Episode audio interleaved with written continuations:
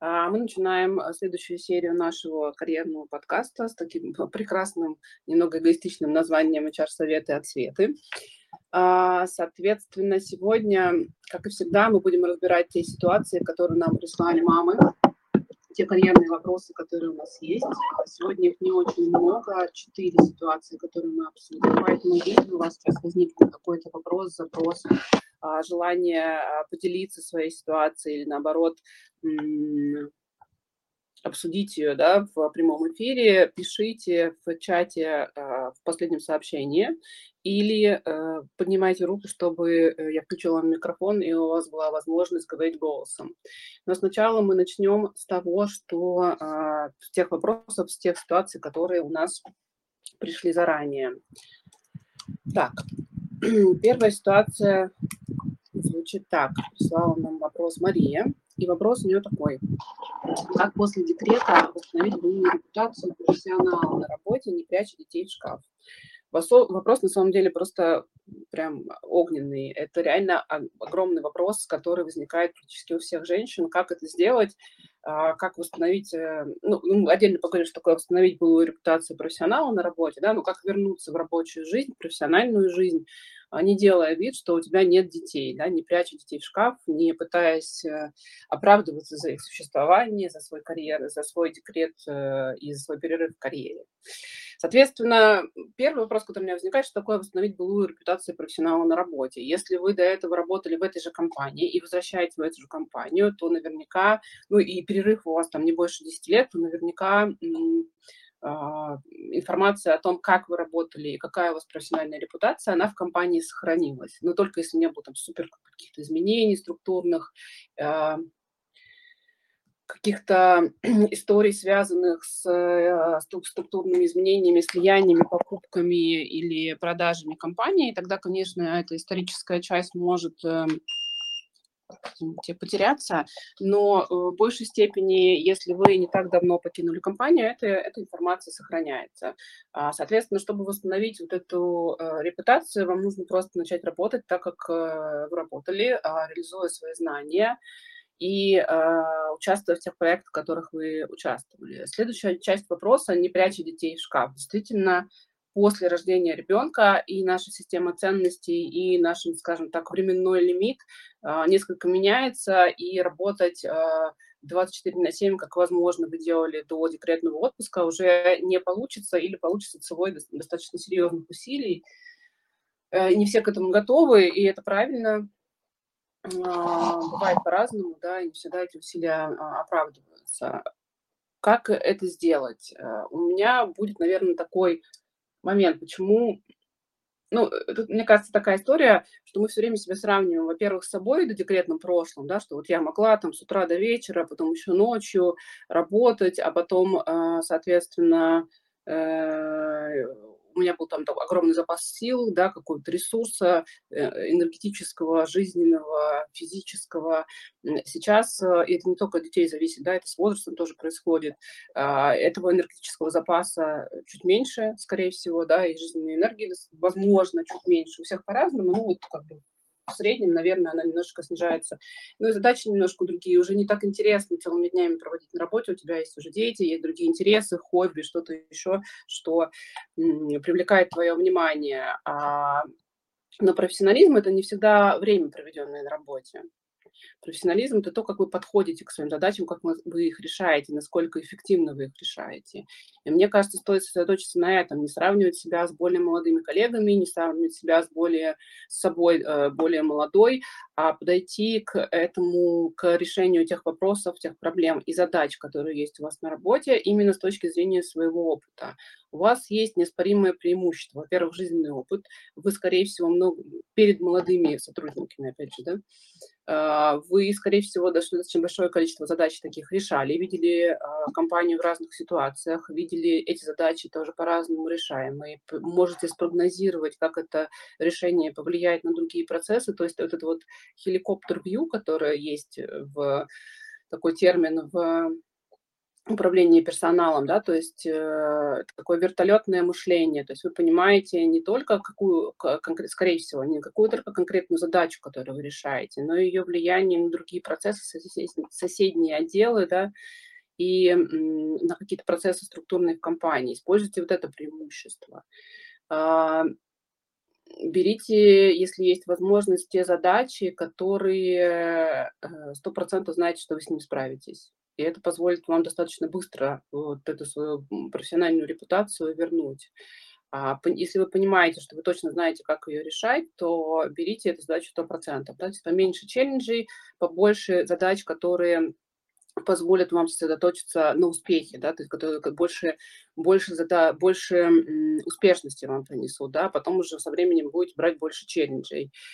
А, соответственно, не стесняйтесь опубличивать свои успехи. Это частая проблема а, ну, определенного темперамента людей и частая проблема, к сожалению, девушек, а, так называемый синдром самозванца, когда мы стесняемся а, говорить о том, почему, а, а, говорить о своей успешности, скажем так, да, о том, как мы выполнили эту задачу, почему мы решили ее так успешно, и что мы решили ее успешно, говорим, приписываем, а,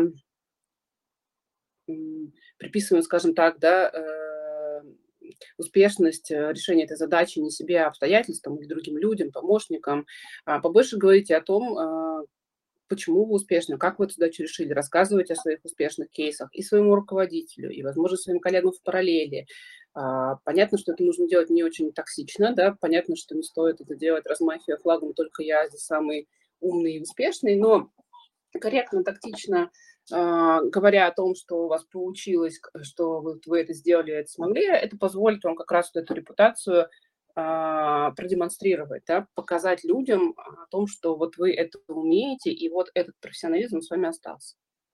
Мне кажется, такие моменты позволят вам эту самую профессиональную репутацию вернуть, э, и тут дети не будут иметь большого значения, потому что я понимаю ваши опасения, кажется, что если вы не сосредоточены на 100% на работе, что если часть вашего мозга, э, часть вашего внимания там находится с детьми, и вы думаете о том, там, какие прививки, как, что сегодня на ужин и так далее, то это отбирает как будто бы часть вашей энергии, часть вашего внимания от профессионализма. Но на самом деле а, не всегда профессионализм – это стопроцентное внимание на задачи. В некоторых областях да, в некоторых областях нет. Тут вы сами можете посмотреть.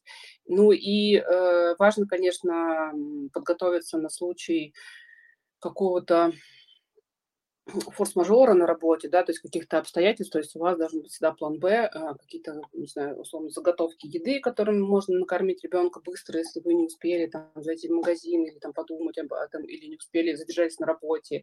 Какой-то человек, который будет готов взять, э, забрать ребенка из школы, садика и так далее, готов быть на подхвате и в случае форс-мажора готов вас, э, забыла слово, Э, подстраховать, да. А, это может быть муж, партнер, э, бабушка, дедушка, бабиситер, кто угодно, тот человек, который просто, ну, их должно быть несколько, да, потому что не все они могут быть в доступе в конкретный момент, а, которые могут, соответственно, вашу вот эту вот материнскую роль в случае форс-мажора на работе закрыть и подстраховать.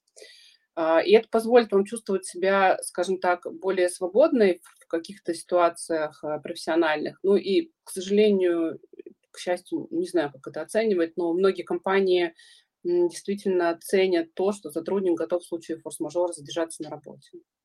И если, вы хотите, если у вас такая компания с такой корпоративной культурой, то такую опцию, конечно, нужно иметь, что у вас должна быть подстрахована ваша семейная, материнская часть жизни, а, да, что если будет форс-мажор на работе, то кто-то может ее, соответственно, подхватить без потери в качестве. Следующий вопрос, который у нас есть, пришел к нам не через нашу форму. Это вопрос, который задала нам девушка а, в Инстаграме, но мне показалось очень интересно эту ситуацию обсудить, потому что она такая достаточно наглядная.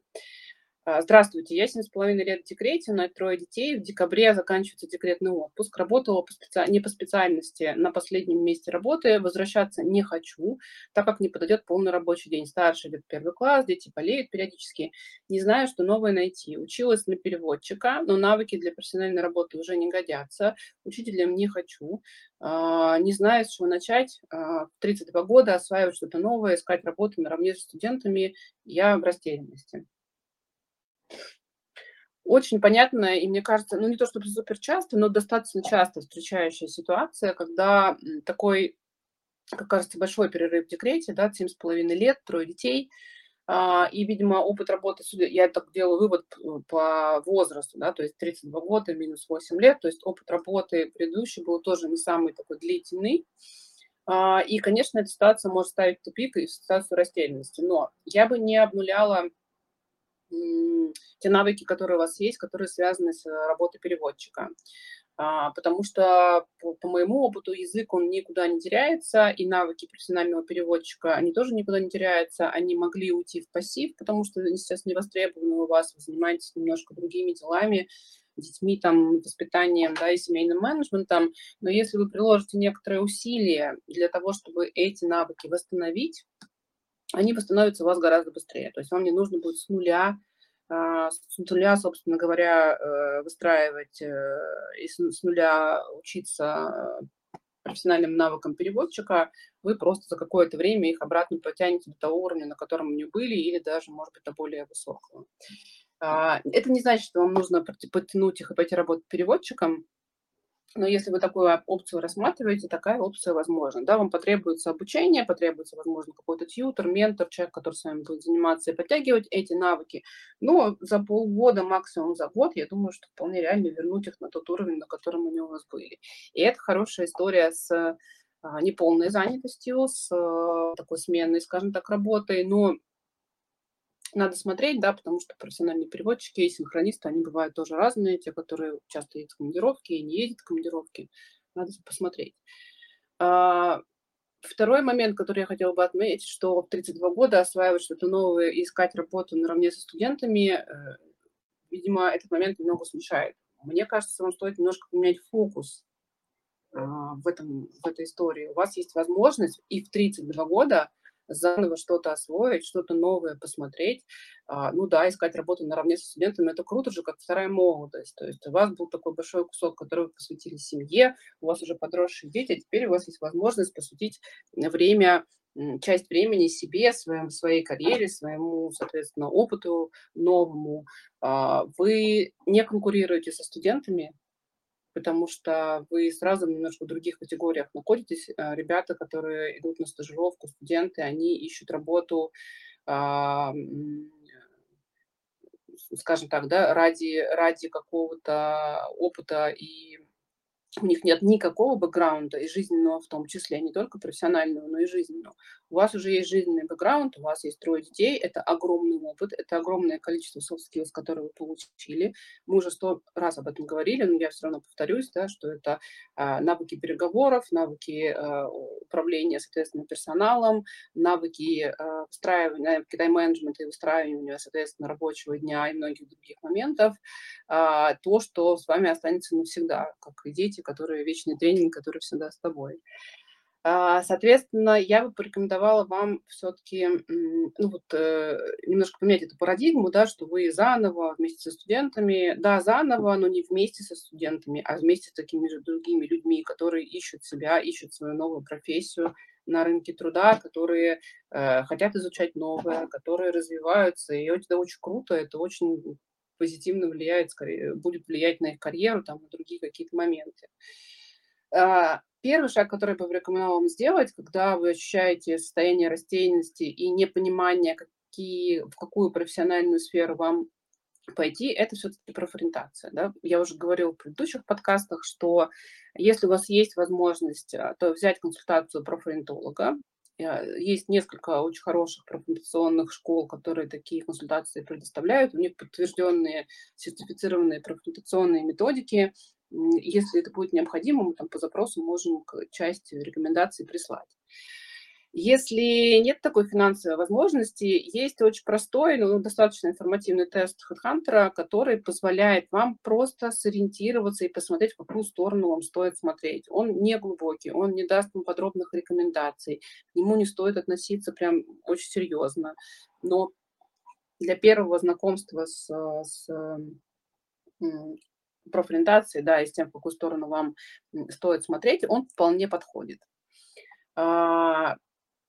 Когда поймете и сориентируетесь все-таки, в какую сторону вам смотреть, следующий шаг, шаг то, о чем я чуть раньше говорила, не обнулять свои профессиональные навыки, профессиональные знания. Да, у вас есть этот опыт работы переводчиком профессиональным, да, у вас есть, соответственно, это образование, у вас есть знание языка, и я очень настойчиво вам рекомендую это не обнулять, а использовать в своей э, возможной будущей карьере. То есть посмотреть, какие могут быть профессии, профессиональные сферы, на стыке того, что порекомендует вам профориентолог или профориентационный тест, и тех, того опыта, тех навыков, которые у вас есть. Попробовать поискать какое-то направление на этом стыке, то, что вам будет подходить еще и по графику работы, и по графику занятости. Мне, конечно, у тебя у меня есть только та информация, которая вот в этих нескольких строчках передо мной. И мне, конечно, первым делом хочется порекомендовать вам посмотреть какую-то позицию, связанную с э, удаленной занятостью, возможно, а, персонального ассистента, бизнес-ассистента. А, она потребует обучения дополнительно, там нужно будет обязательно какие-то бизнес-аналитические скиллы, э, это звучит немножко страшно, но на самом деле не так страшно. А, и эта история связанная как раз э, с неполной, может быть связана с неполной занятостью, потому что бывают часто предприниматели, какие-то люди, блогеры, э, профессионалы, которым не нужен человек на full тайм нужен человек на 4 часа, допустим, заниматься расписанием, заниматься какой-то коммуникацией через почту, через мессенджеры, да, отвечать на вопросы пользователей там в любое время без привязки к конкретному жесткому графику, ну или какие-то другие варианты. А, посмотрите, начните с профориентационного теста или с контакта с консультацией профориентологом, а дальше уже вот по той схеме, которую я вам писала, не обнуляйте свои навыки, полученные до декрета, не обнуляйте свои компетенции, soft skills, полученные в декрете, и вот где-то между ними ищите ту смежную профессию, ту сферу, которая будет вам а, подходить по всем параметрам и по графику работы в том числе. Удачи вам. Я очень надеюсь, что у вас все получится. Следующая, следующая ситуация, которую, которую я хотела бы обсудить, Соответственно, это а, след, э, следующая ситуация. Вышла из декрета на работу три года назад, когда ребенку было два года. Работа в целом меня устраивает, но хотелось бы понимать перспективы развития, а главное карьерного роста. Я вышла на ту же позицию, с которой уходила, но чувствую, что уже выросла из нее. Теоретически в компании есть куда расти дальше, но начальник разговора с моем повышении ловко избегает. Посоветуйте, пожалуйста, как можно аккуратно протолкнуть эту тему руководству и как быть в этом настойчивой и решительной. Спрашивает Татьяна. Давайте попробуем разобраться. Устраивает работа. Э, три года уже, я так понимаю, на одной позиции и в которой были до декретного отпуска. В компании есть перспективы карьерного роста, но вам его никто не предлагает. Начальник, соответственно, никак не э, никак не инициирует да, эту историю. Я бы начала э, с провокационного, наверное, вопроса. Если вы уже там больше пяти лет, э, судя по всему, ну, где-то больше трех точно, возможно, больше пяти лет работаете в одной позиции и, соответственно, хотите карьерного роста, но никто вам не предлагает, то могут быть несколько вариантов. Первое, никто не знает о том, что вы хотите карьерного роста, но судя по тому, что вы пишете, начальник разговоры о повышении избегает, а, значит, э, вы как-то это инициировали, и он в курсе того, что вы этого карьерного роста хотите. Соответственно, следующая ситуация может быть, что, возможно, этот карьерный рост возможен в компании, но невозможно конкретно в вашем отделе, да, потому что есть утвержденная штатная структура, количество штатных единиц, и ваш руководитель не готов как-то эту историю менять. Это вторая ситуация. Третья ситуация, которая может быть, это то, что вы настолько хорошо работаете, что ваш руководитель не готов а, продвигать вас, потому что э, тогда ему придется кому-то, кого-то на ваше место искать, соответственно, ему это не очень э, хочется делать. Ну и разные другие варианты тоже могут быть. Там все зависит от фантазии вашего руководителя, от корпоративной культуры, в которой компании, в которой вы работаете. Я бы сделала следующее. Я бы пришла и этот разговор инициировала с руководителем в формате, что э, ситуация у вас критическая, вам необходимо э, принимать решение, либо вы в компании видите перспективы карьерного роста, либо вы начинаете рассматривать э, другие какие-то варианты на рынке труда. А, то, что вы это озвучите, ну, если ваша компания там не супер токсичная, где тот факт, что вы озвучиваете, что вы рассматриваете другие варианты, и вам сразу говорят, все, уходи, увольняйся, ты нас бросил, предал и так далее. Если у вас такая компания, то так делать не стоит. Если у вас не такая компания, то э, попробуйте выйти на разговор с руководителем такой, ну, видимо, немножечко с точки зрения немножко шантажистский, наверное, так можно сказать, манипулятивный, да, что вам необходимо развиваться, вы понимаете, что в компании таких возможностей нет, и, соответственно, вам, вы, соответственно, готовы рассматривать другие варианты, что э, объясните свою лояльность компании, расскажите, насколько вам комфортно и интересно тут работать, как вам нравится коллектив и руководство, но вам необходимо какой-то, да, свой карьерный рост – Э, наблюдать для того, чтобы там развиваться, для того, чтобы у вас росла заработная плата, для того, чтобы росли ваши, соответственно, навыки, компетенции. Ну, я думаю, что с вами сможете вполне сформулировать. А, если ничего не произойдет, и, или, или руководитель, ваш непосредственный руководитель начнет, соответственно,